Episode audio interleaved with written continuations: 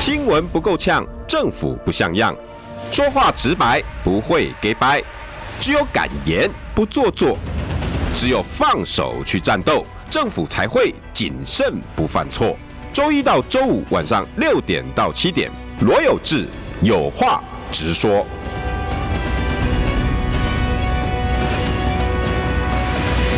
新闻不够呛，政府不像样。欢迎收听中广新闻网有话直说。大家晚安，我是六罗有志。哎呦，六点七分了，哎呦，今天比较晚了哈，抱歉，抱歉，抱歉，抱歉。我想说是，最近我们大家都比较忙一点哈。呃，选举到了嘛，啊，什么消息都有，那什么鬼讯息也都有。那其实我一直在形容这一次的选举真的是 VS。什么叫 VS？就是传统与媒体的对决。蓝绿政治跟你想要摆脱蓝绿政治的对决，就这么简单。其实很简单，就看你大家看得懂还是看不懂。但是呢，常常呢就是当局者迷。呃，其实你应该看的啊，各位听众朋友，我相信，嗯，坐在车子里面的，如果接小孩子上下班的爸爸妈妈们，你们应该也渐渐同意我这句话。但是如果是在老一辈的，可能就搞不是非常的懂。诶，如果如果你有关心哈整个世界的局势哈，因为媒体因为媒体的不同，然后开始分呃区隔出了相当多不同思考逻辑的世代。那用手机的这个世代啊，都大概是大概四五十岁的，那已经开始用手机的智慧型手机出来，用的顺顺风顺水。可是当智慧型手机出来之后，随随之的本来是语言。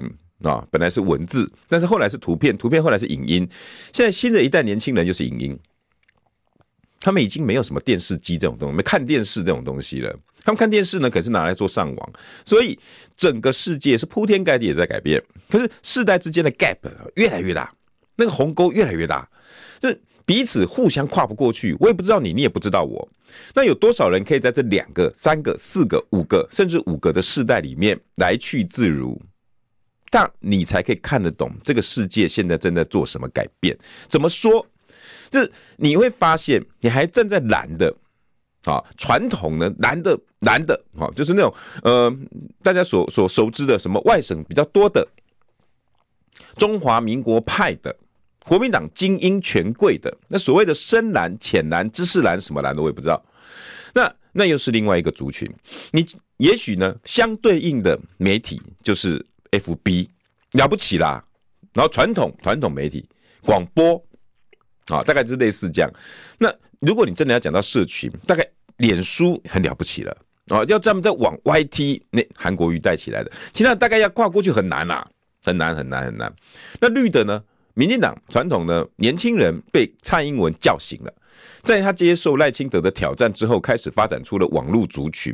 于是后来摧枯拉朽，八百一十七万票，年轻人被吹出来，然后后来甚至罢免韩国瑜。这个年轻人呢，在二零一八年之后开始主导了整个政治的氛围。其实只有台湾吗？是被蔡英文叫起来了吗？不是，其实只是蔡英文刚好看到了整个世代的变化，刚好他的团队呢聪明睿智。发现，哎，这年轻人因为网络，因为手机讯息来的特别快，他们已经不像我们讲的，哎呀，少年郎。结果呢，国民党那一块还站在制高点，就像赵少康现在一样，到校园里面呢，就一副那种指点，说你们年轻人不懂啦。我跟你讲，我要给你们最好的生活，我要提供你们最好的房贷，我给你们，我给你们，我给你们。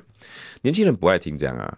但是国民党知不知道？不知道。赵少康知不知道？不知道。侯友宜知不知道？不知道，完全不知道。但是民进党的。蔡英文叫出来的这些年轻人，他们他们也不见得说实在的，蔡英文也不见得完全了解年轻人要什么，所以他也不是用年轻人的对话，比如说啊啊，你去找你们老板呐，很多人呢在揶揄这句话，哎呦，你不是把劳基法做好，现在还要年轻人去找你们老板，笑死人了。我跟我这个还真跟各位讲，年轻人会告诉你，我自己找我老板就好了。哎，真的耶。我们家的年轻朋友，我们家公司的那几个那个那个那个小伙伴、小帮手们，他们真的是自己找老板啊。这这个就是他们的语言。可是大家知不知道？不知道。相对应的媒体是什么？网红。那个时候的 YouTuber，馆长应运而生。大概在 YouTube 的时代，现在呢，短影音时代又更年轻了。也就大陆讲的九零后，甚至九五后，甚至零零后。短影音世代，他们来的又急又快，标准的滑手机。FB 算不算滑手机部分呢？真正的包括你手指的动作，整个手机的界面操作的淋漓尽致的，然后用一分钟之内讲完一件事情，然后划掉，划就在短影音里面，整个整个资讯大爆炸。哎，有没有发现？现在这个时代也没有人发现？男的没有办法，根本不可能啦！FB 啊，帮我开一个脸书，或者少年郎啊，你脸书过的少年郎，那拜托，脸书这些七八年前就已经跟你讲，年轻人没有人在看脸书了，七八年后这些年轻人都已经当爸爸妈妈了。你还在告诉我 FB 是笑脸，这就是国民党，你知道？那 YT 来 YouTuber 民进党，然后开始网军啊网红那个世代，民进党绿的。现在最新的短影音世代是柯文哲，短影音世代是柯文哲，而刚好也因为是柯文哲，他的脑袋的脑容量够饱满。好，大家讲的低潮，那柯文哲应该算脑容量了。所以呢，他释放出来这些政见呐，不管呃那个那个世界的卫生那，以前的防疫有没有哈？然后标准呐，然后现在能源呐，台积电的在台湾的占比啊，因为它资讯够够庞大，释放出来的短影音非常的饱满好看，加上它的语言魅力，短影音是在刚好在柯文哲的柯文哲的。这个候选人表演里面淋漓尽致，再加上短影音背后还有它的原因，因为 TikTok 不断的被世界各国脑袋脑门上招呼，有没有？前就去年的时候，那个执行长周受资不是还是美被美国的参众两院被叫去公听会，然后骂了骂了一堆，还问那种笨问题，大家记得吗？哎，你的 TikTok 会不会连接我们家的 WiFi 啊？那你想证明什么？而且每个 A P P 都会连接 WiFi，可是你的 WiFi 会不会把我们的资料传送到大陆去啊？你会觉得跟民进党带给台湾的这些资讯非常的类似哦？你们 F B 就不会，你们的 Y T 就不会，只有 TikTok 会啊。Anyway，反正 TikTok 自己也深知，每天被这些所谓的民主国家招呼啊，往脑门上敲一记啊，所以呢，干脆自我约束。所以你呢，如果如果用漂亮啦、露胸啦，哦，然后光光是卖萌卖骚的，我跟你讲，不推流量不推，但是知识型的、好好讲话的，他流量都给你大推。那种那种演算法，那个那个 model，他一定推给你，刚好就是符合柯文哲。柯文哲刚好走上台湾知识型短影音的浪潮，整个上去，所以他本来走对了路。所以我才会不断的在各个直播或者自己我自己的直播频道里面告诉大家，刚好柯文哲误打误撞站上了浪头，已经对的事情就继续做。柯文哲将会示范一次真正的全空战，然后却颠覆原来传统媒体跟地方派系政权的新示范。我大概这句话我在七个月前说的，我记得应该是在 TVBS，但是这七个月慌纷纷扰扰。大家看不懂整个时代媒体的变化，年轻人的方式，他们在载具，他们的思考模式跟他们的呃手机应用方法，所以很多政治人物搞不清楚，白的想继续去当蓝的，蓝的呢想要取代绿的，然后学绿的招数，绿的呢想要把这两个全部都歼灭掉，每个人都在做自己的算计，有没有人跳出来一看整个时代？没有。所以美国你会发现，美国现在因为所谓的集权 APP、集权社群 TikTok，结果大家发现哦，校园里面年轻人，也就是台湾，你看同等的时候，台湾的年轻人，校园，台湾的校园是不是也是非常关键？哪一个总统候选人不去校园？我跟你讲，所有声量大概占三分之以上，全部都年轻人的声音。你一到校园表现不好，侯友宜马上垮。从五月十七号。台大、政大不去，到六月十六号跑到最后一名，一个月，这些年轻人的短影音来得又急又快，一个月之内我让你翻盘。五月十七号大家还记得吗？TVBS 的民调，五月十七号、十八号去看那些民调，侯友宜还在第二名、第一名。短短一个月，只不过经过一个台大跟一个政大没去，后面补去。七十七月十七号、六月十七号，你去看那民调，直接掉到最后一名。而柯文哲直接飙到第一名，这就是年轻人的威力，这就是短影音的威力，这个就是短影音知识型流量的浪潮，站上去了就有了。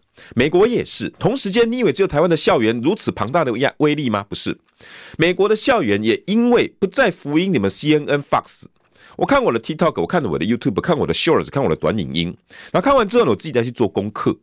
我现在做做功课非常容易啊，我只要 Google 啊，我把所有的社群善加利用，我各个面向的声音都听得到了，所以我开始反犹。年轻人会觉得你 CNN 一天到晚跟我讲说犹太人很可怜，然后加上的这些呢是恐怖军团，好可怕，包括什么胡塞军团呐，这些全部都是呢恐怖分子。在找世界的麻烦，可是当他们把 TikTok 看完之后，发现好像不是这样，然后再去做功课，再去做历史，往前推，这些年轻人通了，所以美国的校园串流，现在整个在串流反犹，然后这些校长也不想要去进，结果呢，参众两院一样，跟台湾的一样，立法院立法委员，然后把校长叫来议会骂。市议员把校长叫来议会骂你这些学生啊，啊，他在反犹，你们不把他不把他压下去，校长怎么压啊？他完全知道整个浪潮年轻人思考的模式跟逻辑，他不是不做功课啊，各位大人，你不要以为他们看短影音、抖音一响父母难养，他们看完短影音，他们自己会再去 Google。我跟你讲，我就亲眼看到我们家的小帮手，每个人都是这样。你从一个点，他们会从线，然后再去做找面，然后整个一套就告诉你有这个，我跟你找好了，他这个来源之后，我说你怎么知道？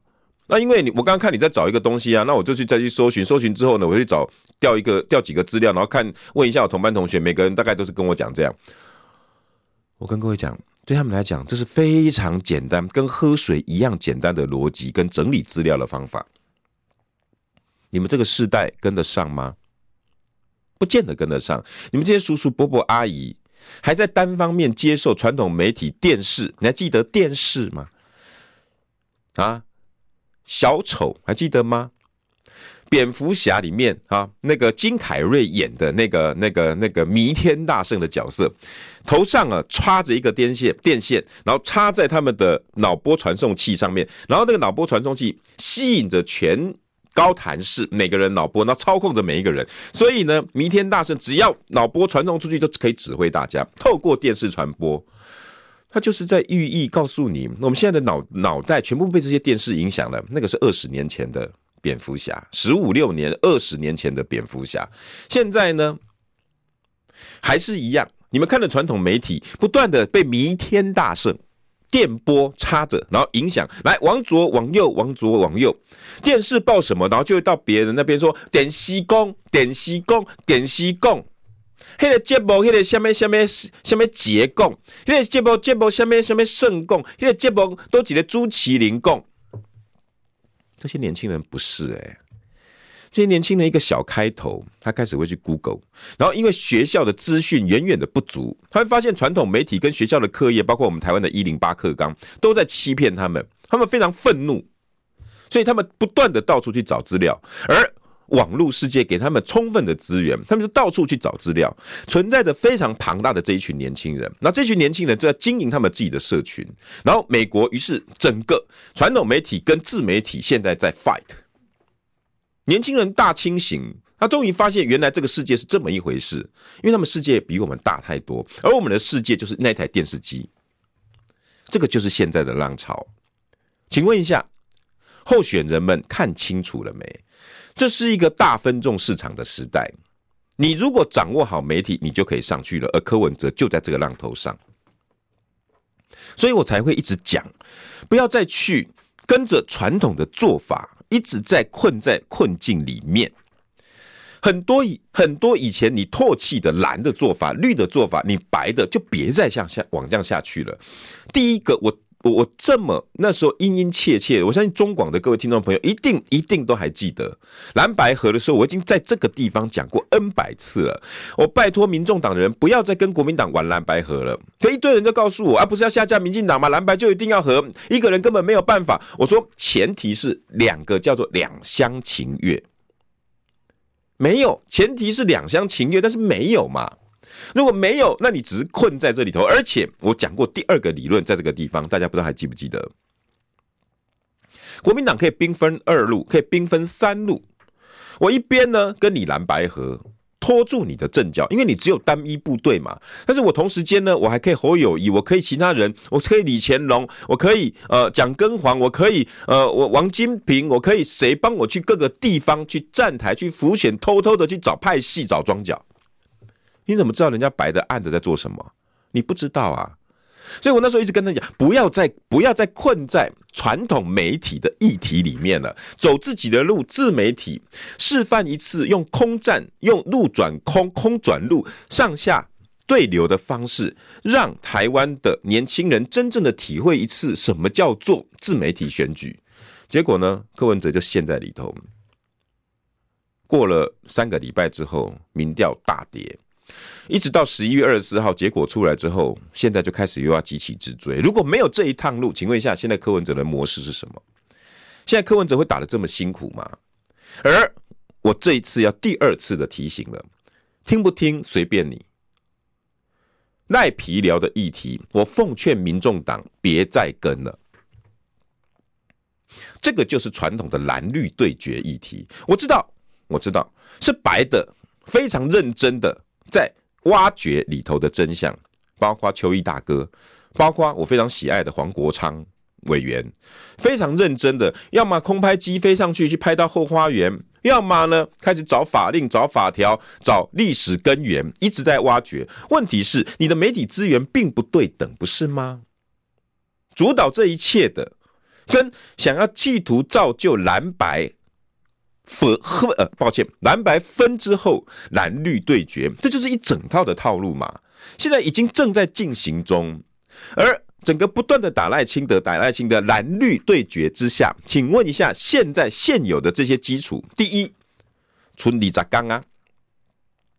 剩下二十天，还有多少的未表态？你去看最近所有的民调，未表态的大概都是不到十趴。不到十趴，换算成一千四百万、一千三百多万的每年大概左右的投票人口，大概剩下不到一百三、一百五十万人还没有决定啊！这些是什么人？这是柯文哲你的人啊，中立选民。为什么平常不爱关注这些政治？但是。他们的身份很可能是中小企业老板，每天汲汲营营营的在做事业经营，他哪有空停下来跟你讲说啊，柯文哲哪里不好，然后去看柯文哲的证件，去看赖清德的剥皮寮、赖皮寮，去看侯友谊为什么没去台大，没去这，因为只有你们这些人关注，我就不赢的嘞。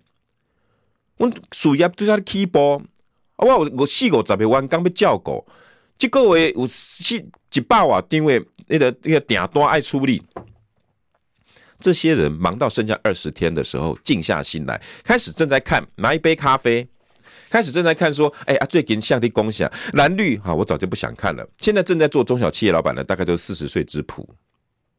请问这会是蓝绿的吗？这些人小我十岁，跟我一样。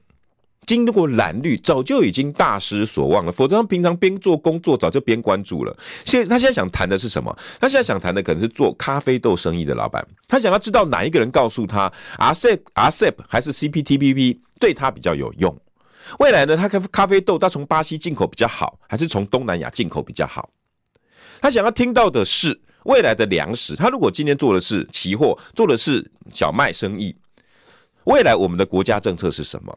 如果他做的是工厂，他想知道电价，未来的碳税谁帮他去去去去去进行下一个步骤，下一个世代的改革？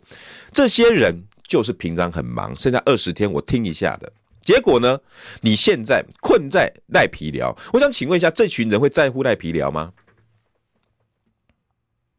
我跟你讲，你去跟这些人讲赖皮寮，十个里面大概有七个人讲说什么米呀？你搞你恭喜啊！可是你们讲的很爽啊！你们 involve 在里面的人，每个人讲的非常的高兴。哎，皮条，你不知道哦？哎，你竟然会不知道？哎，天哪！人家干嘛知道？十个人里面，一般的老百姓就只有你们三个人哦，非常的热衷政治。台湾人差不多都是安内啦。十个来对吼，三四个哦，一刚干，取无功，一刚一刚无功，政治刚刚我赶快了，抿嘴啊！无功政治，规身躯动袂掉。吼，无无参参啊念两句啊吼，无去甲左邻右舍买买买买一包粉的时阵，凊彩个臭干辣椒一个，我讲今仔敢若无过过。咱台湾人无讲一粒政治咧，敢若今仔无看报纸咧，不是这样吗？问题这些人少数啊，真正现在开始要关心的人，渐渐的关心，就包括蓝白河那个时代，七十天，很多人已经慢慢渐渐在了解柯文哲错过的那个时代的那个时间的人，现在剩下二十天，是真正纯中之纯的中立选民。他们只想知道他们未来要变得怎么样。结果他端着咖啡的时候，你还跟着大家一起在骂：“哎呀，赖皮了。”然后他说：“哦，觉得好像不跟他无关我的代志呢，跟我咖啡豆啊嘛无关系，跟我工厂用电嘛无关系，跟我迄个要做囡仔迄个、迄个、迄个、迄个布嘛无关系。算了算了，我继续我等下工厂。来来来，咖啡你扛来，来继续做代志。我一路从媒体的使用，一路告诉到大大家，现在剩下二十天，整个变化到底是什么？现在的选举已经不若以往了，你不要一直听传统媒体人告诉你说赖皮聊整个哇铺天盖地影响大议题啦，将会整个选举然后赖清德完蛋，整个大转变，然后这个对赖清德重伤。我在这边很负责任的告诉你，你想太多了。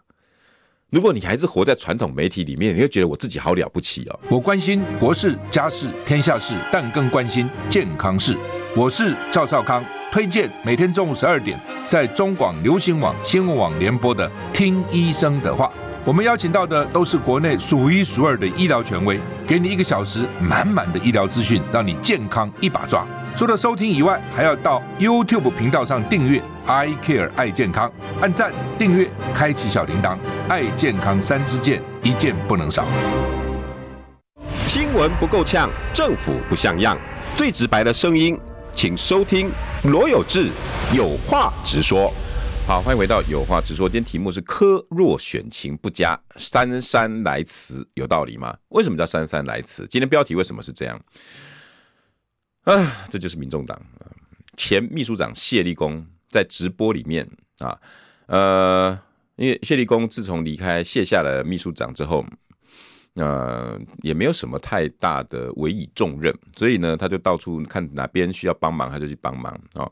看起来呢是一个那个什么老骥伏枥是吧？那个形容就是到处能够帮忙。那现在呢，索性干脆自己也开个直播在脸书，脸书啊，好老的直播场所哈。然后开个直播呢，那开始会在会请一些人开始在论证。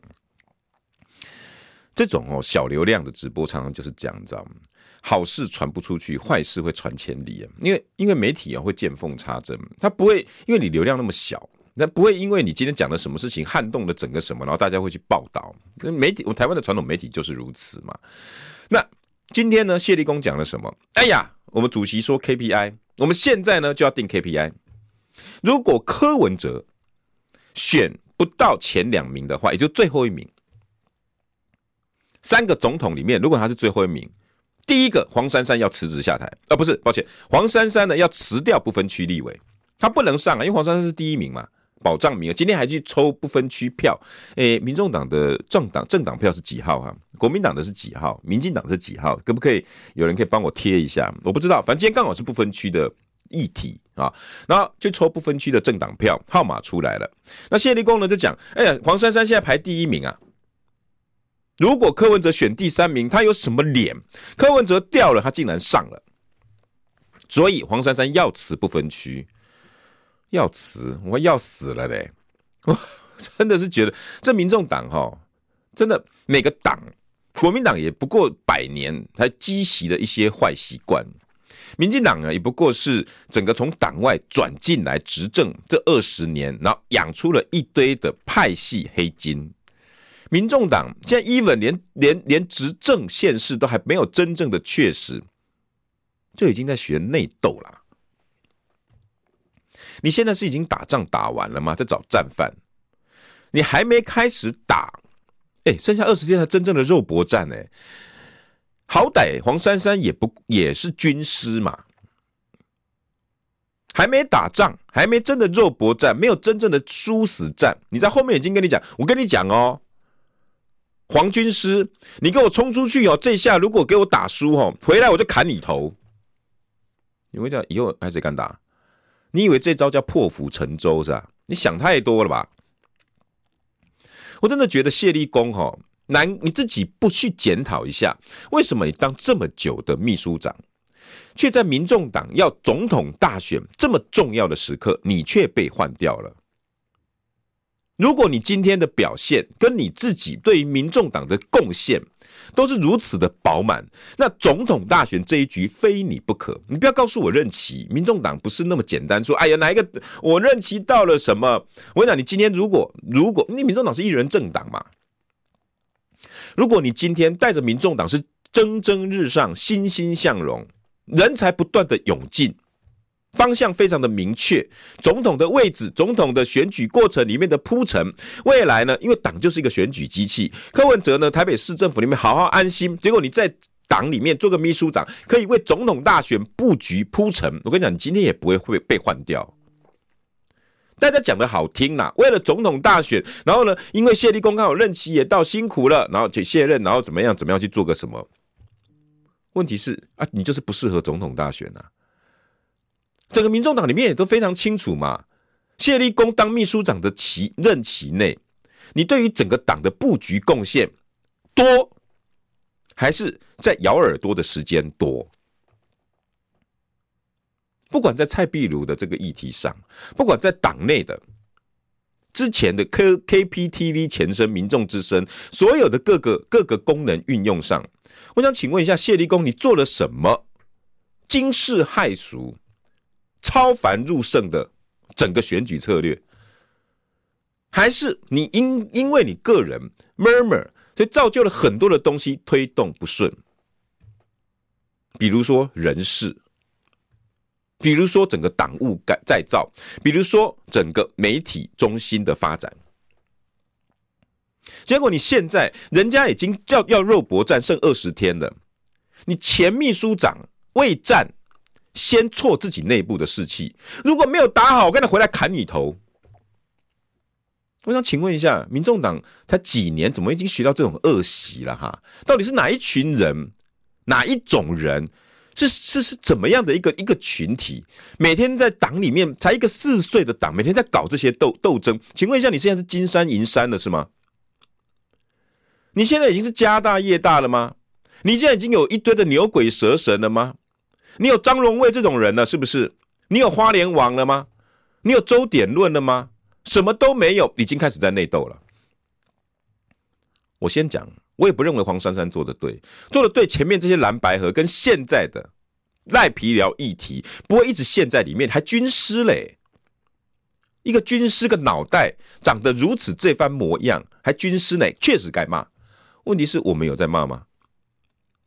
连监督的这些名嘴评论员，大家都先沉住气了，让你们自己先打，该打仗的、该布局的、该铺陈的都去做。结果你们自己内部的，我，等不及了，拿着刀就开始戳啊！我先讲哦，出去我跟你讲，没表现好回来砍你头。请问一下，你现在的职务是什么？可不可以？可不可以？可不可以评判起来哈？现在考纪会主委吗？还是民众党代理主席，还是民众党主席？哎、什么都不是，你在急什么？我请问一下谢秘书长、前秘书长，你在急什么？这个就是整个民众党现在的现况，你知道吗？该做的事不做，我刚刚讲了这么多要做的，中立选民的这些事情不干，正事不做，每天在扯自己人的后腿。我跟你讲，这别人不想要讲你而已啦。已经到什么时候了？民众党最需要你们自己内部团结的时候，有一群人，有一个人跳出来，然后还有人跟他一起开直播。哎，啊，你不是新政治吗？啊，怎么会有旧思维呢？哎，啊，不是新思维吗？啊，怎么还是有旧套路呢？可不可以在这个时候，民众党这一群还在内头作乱的人？站着哈腰不喊疼啊，坐着腰不喊疼啊。我看着谢立功哦，今天在黄珊珊的身上招呼，我就觉得哈，难怪柯文哲这场仗会打这么辛苦。广告回来，我们再来继续检讨哈，民众党的下一步应该怎么走？想健康怎么这么难？想要健康一点都不难哦，现在就打开 YouTube 搜寻“爱健康”。看到红色的“爱健康”就是我们的频道哦，马上按下订阅，并且打开小铃铛，就能医疗保健资讯一把抓。想要健康生活，真的一点都不难，还等什么呢？爱健康的你，现在就打开 YouTube 订阅“爱健康”。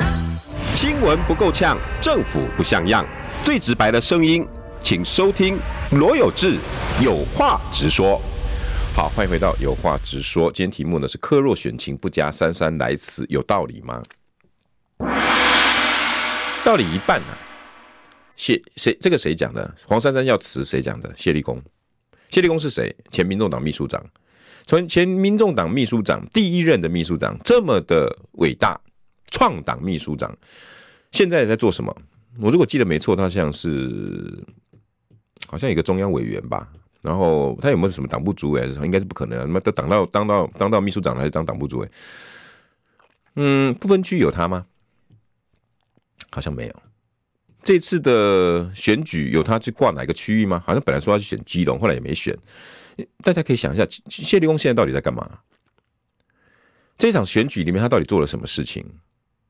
帮助了大家做了什么？如果你还是民众党的一份子的话，请问一下，谢立功做了什么事情？以这么样一个位高权重的民众党创党的秘书长，一路从开始。披荆斩棘，筚路蓝缕。如果以这么辛苦的创党元老，照理说他现在应该是位高权重，至少也是人人敬重的一个一个一个大佬级的。所以在这场总统大选，他应该有一种荣誉什么的，荣誉什么的。我怎么看起来好像都不像呢？结果呢，我不知道是不是算是不得志。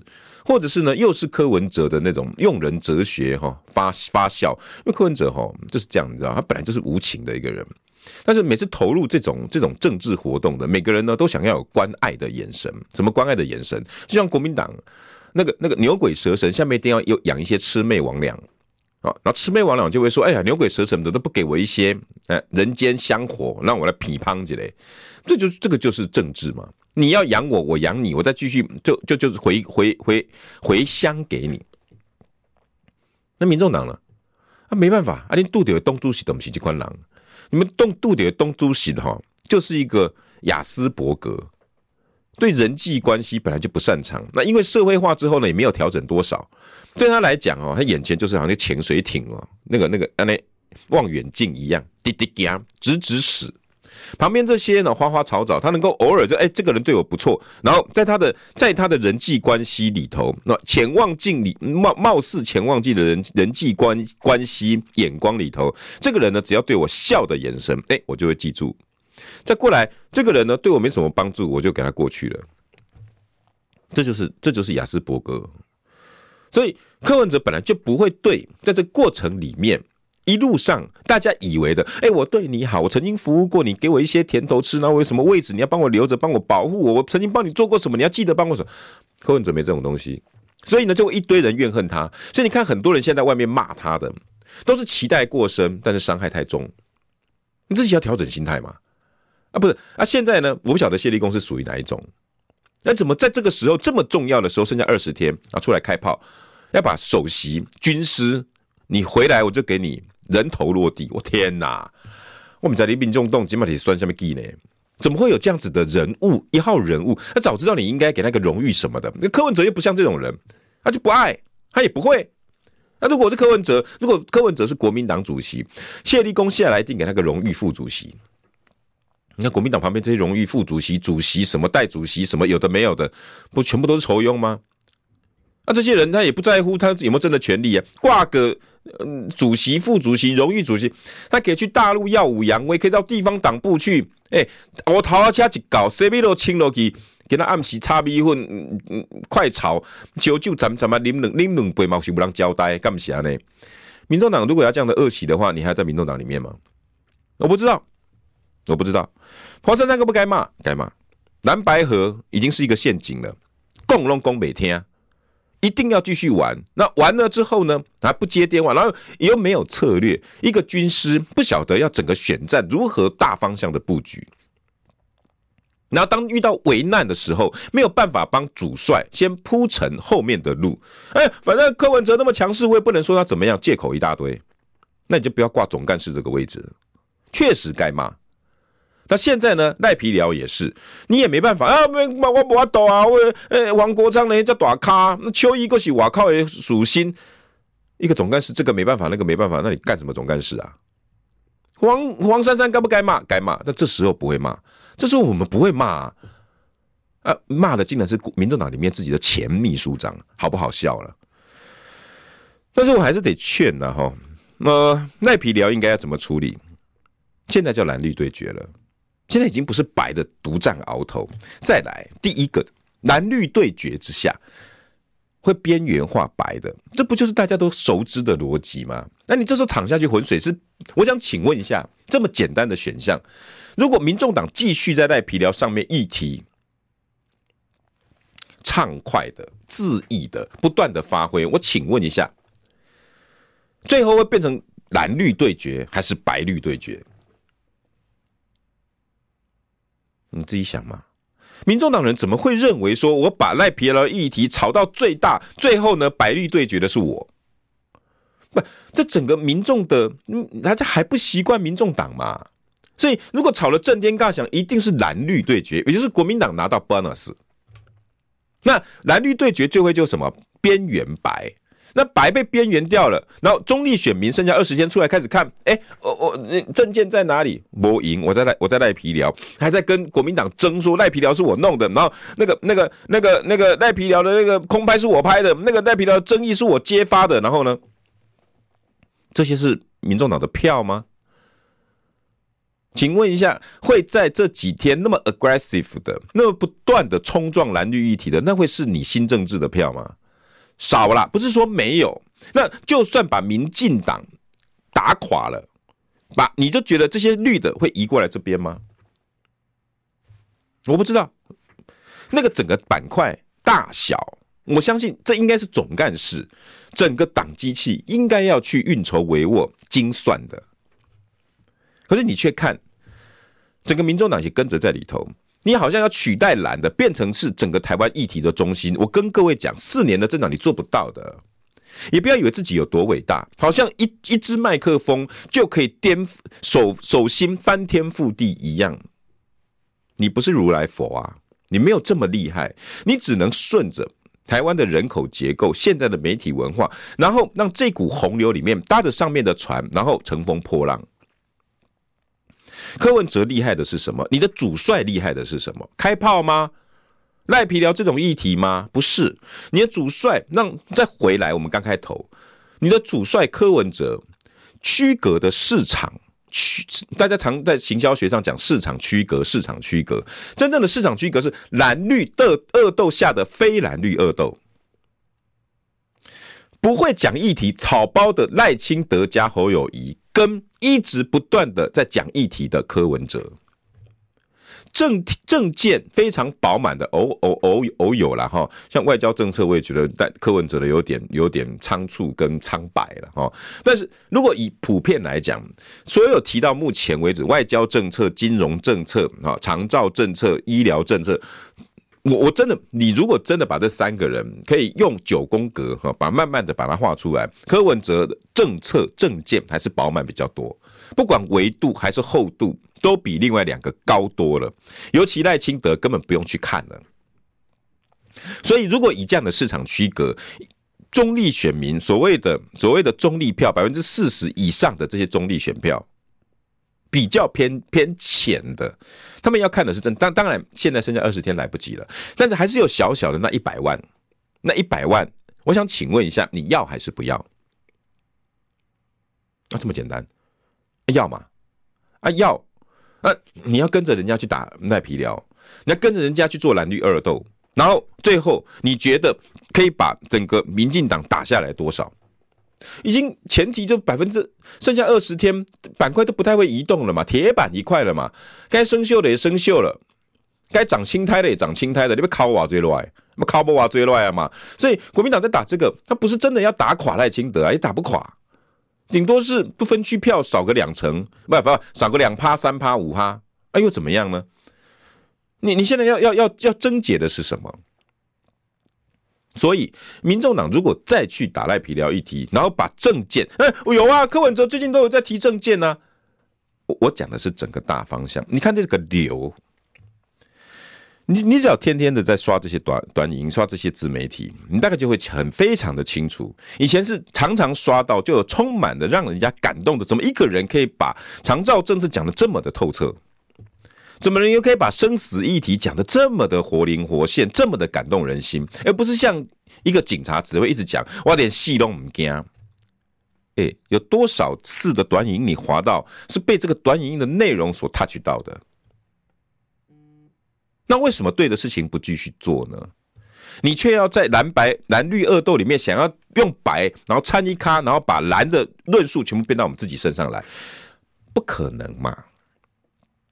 所以这一把剩下二十天，你确定吗？所以今天等一下七点十分钟后，中广我们这边结束，大家马上赶快去找。今天是第一场政见发表会，在民视，第一场政见发表会，这就是剩下的最后那十八趴七趴未表别未表态那一百万人非常在意的一些内容，你可以不要。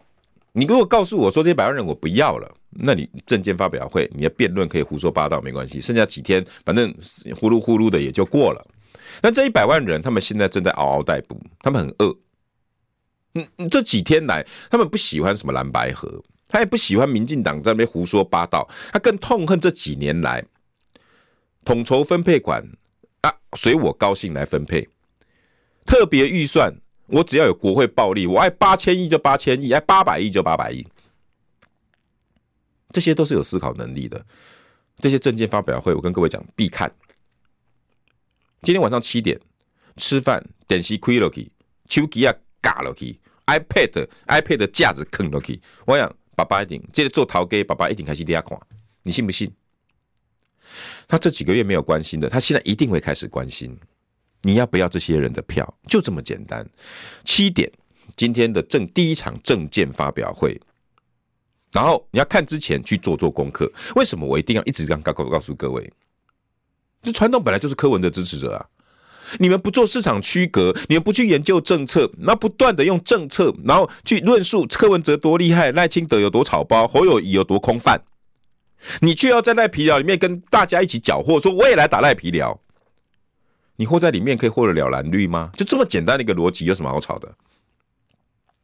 所以未来的二十天。如果柯文哲支持者，你们真的想要帮柯文哲做一场市场区隔，你们就应该放弃赖皮聊这种议题，让他整个没有办法蓝绿恶斗化，然后用你自己市场区隔的政见政策，每一个都都非常感动的。主权基金讲个五天为什么不行？现在很多人在丑化主权基金，里面有论述能力的，包括谢立功。包括民众党里面的这些财经专家，你们为什么不拿一点精神出来帮金？那个主权基金帮你们副总统参选人讲话，现在有的十个公职的台北市议员们，或者是彰化，或者是台中哪边的这些民众党唯一有公职的，为什么不开直播？为什么不参加论述？把主权基金讲清楚、说明白？你应该要赶快去做这些事情，用你的声量，包括学姐，从柯文哲以下，大概声量最大的，要么就是黄静莹学姐。黄珊珊、大学姐蔡碧如，这就是你们发挥的时候了嘛？为什么不做呢？再来，或包括媒体的，你也该打屁股。蔡壁如今天又被四叉猫爆料说影片上不了柯文哲的 KPTV，然后大家在那边讲啊，四叉猫又是怎？我我反问呐、有没有这回事嘛？有没有这回事？如果有，民众党你要选什么？你现在还在自私自利，要守着党主席的媒体 KPTV，你要让柯文哲是独角兽、独角秀，是吗？蔡壁如就蔡壁如吗？邱成元的影片上了没？陈婉慧的影片上了没？赖香林的影片上了没？李友仪的影片上了没？所有正在辛辛苦苦做区域选举的这一阵子，有多少人用过柯文哲的流量密码了？有没有？不是用你柯文哲的流量密码，在自媒体世界里面是交流、是串流、是 fit、是互相导流。你少了这十一个人的流量，你要独自一个人手翻天下覆雨，怎么可能？蔡壁如讲的有没有错？就算他是跟四叉猫 murmur 的，四叉猫讲出来的，要不要先反省一下？为什么不让这些人的影片上？整个民众党里面不该再用这种方式做选举了吧？如果你真心的为台湾好，政策政见可不可以利用你民众党素质高？你敢给讲的吗？为什么不带带领台湾好好的用一场正常的选举选贤与能？你却要跟着大家在做谩骂。啊，它比较很重要，重要，但是跟你的未来比，哪个比较重要？跟李鸿源部长讲的六座冰山，哪一个重要？赖皮聊重要，我证明他的诚信，那你这些科妖们就可以滚了吧？你把台湾唯一的希望带到如此的浑浊肮脏啊，不是吗？然后再加上整个中央决策的混乱，独占科批流量密码，所有的小鸡在外面嗷嗷待哺，却没有办法大家互相。成长，然后再出来一个前秘书长说：“你们这些乱搞了，回来我就砍头。”哇！你告诉我，民众党你要赢什么？不就是这么简单的思考逻辑吗？呃，可那国民党跟民进党好到哪里去了？现在不是正在告诉你们做市场区隔吗？啊，你要继续？我们现在来开个两集，继续讨论国民党有多乱，还要吗？已经讲他想十几年的了吧？还要讲民进党有多多多黑金？不是很多人在讲了吗？还需要我们出手吗？如果你在乎台湾未来的政治是一个有论述空间的政治，你可不可以在这次的选举里面从自己做起？你可不可以看到真正的议题的时候，告诉他们我需要这个，我需要好的长照政策，因为我的爸爸妈妈已经八十岁了，我需要一个好的用电能源能源政策，因为我的工厂接下来就很需要，我我我我需要一个我们的粮食政策。因为我看不惯一直在重点了，我需要一个非常稳固的两岸关系，因为我孩子已经到了要打仗的年纪了。你们都没有在在乎这个，每天都跟着这些政治人物、传统媒体到处胡乱胡乱的乱吃这些垃圾食品、垃圾新闻、垃圾议题。我们台湾什么时候才会身体健康？多吃一些营养食物吧。等一下，三分钟后，大家赶快去找频道。第一场的政见发表会，好好睁大眼睛，打开你的耳朵，听听这些候选人带给你什么样的营养成分，好吧？